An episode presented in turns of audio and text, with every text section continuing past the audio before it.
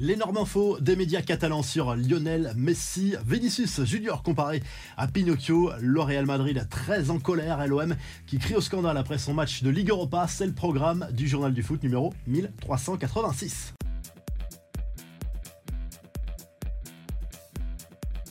Et si Lionel Messi revenait déjà en Liga, la presse espagnole lâche une énorme info à propos de l'international argentin qui pourrait être prêté lors des prochaines semaines au FC Barcelone. Le joueur serait clairement ouvert à cette idée et le club Blaugrana en rêve et va forcément tenter sa chance. Il y a une condition importante pour que cela se réalise. Il faudrait que l'Inter Miami ne se qualifie pas pour les playoffs de la Major League Soccer, mais a priori, à trois journées de la fin, on en prend le chemin. À voir ce qu'il va se passer maintenant dans les prochaines semaines. Mais forcément, cette info emballe les supporters du FC Barcelone parce que si l'Inter Miami ne va pas en playoff dans cette MLS, cela engendrerait une coupure de plus de trois mois et demi pour euh, Messi, d'où cette info lâchée par la presse Les suites de l'affaire Vinicius, nouveau scandale en Espagne après les témoignages du Brésilien devant un tribunal de Madrid à propos de ces incidents survenus en mai dernier sur la pelouse de Valence en Liga. La star du Real Madrid avait été victime, on le rappelle, de chants racistes inadmissibles en tribune.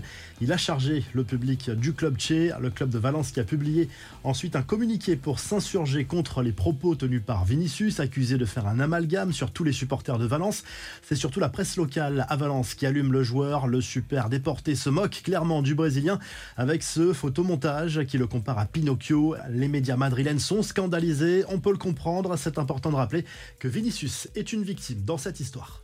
Tout cela nous amène aux infos. En bref, Manchester City contrarie les plans du Real Madrid qui rêve de recruter Erling Haaland grâce à cette fameuse clause qui pourrait favoriser un départ en 2024.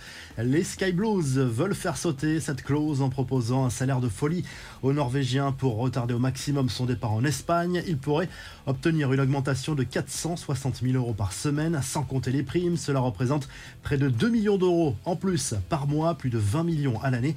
La commission de discipline de la LFP a rendu son verdict dans l'affaire des chants homophobes entendus dans les tribunes du Parc des Princes. Après le Classico contre l'OM, la tribune Auteuil sera fermée pour un match ferme et un match avec sursis. Et surtout, la LFP a également décidé d'infliger un match de suspension avec sursis à Ousmane Dembélé, Ashraf Hakimi, Randall Colomwani et Levin Kurzawa qui avaient entonné des chants injurieux après la victoire lors de cette même rencontre face à l'OM. Certains disent que c'est beaucoup trop léger.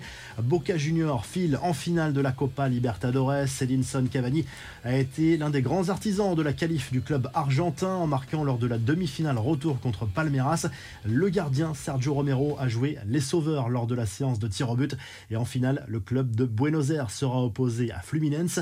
La liste des Bleus pour affronter les Pays-Bas dans le cadre des éliminatoires de l'Euro 2024 et l'Écosse en amical.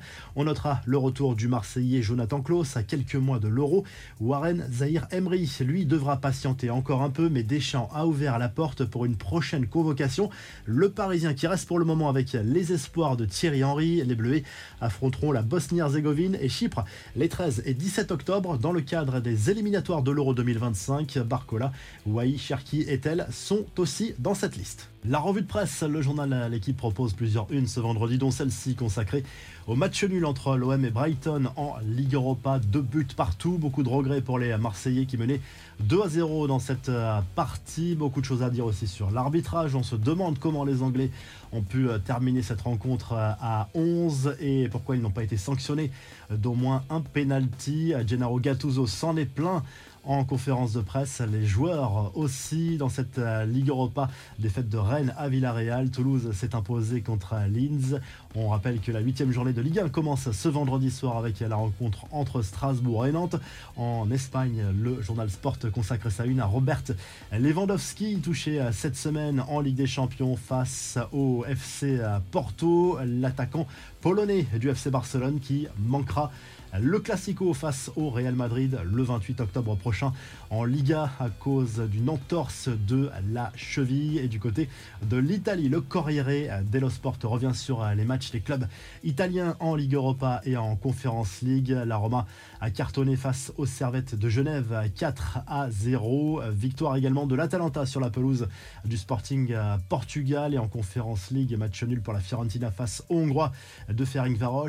La huitième journée de Serie A débute également ce soir, mais les gros joueront surtout ce samedi. L'Inter face à Bologne, l'AC Milan sur la pelouse du Genoa. On suivra également le derby entre la Juve et le Torino. Si le journal du foot vous a plu, n'oubliez pas de liker et de vous abonner. Et on se retrouve très rapidement pour un nouveau journal du foot. Excellent week-end.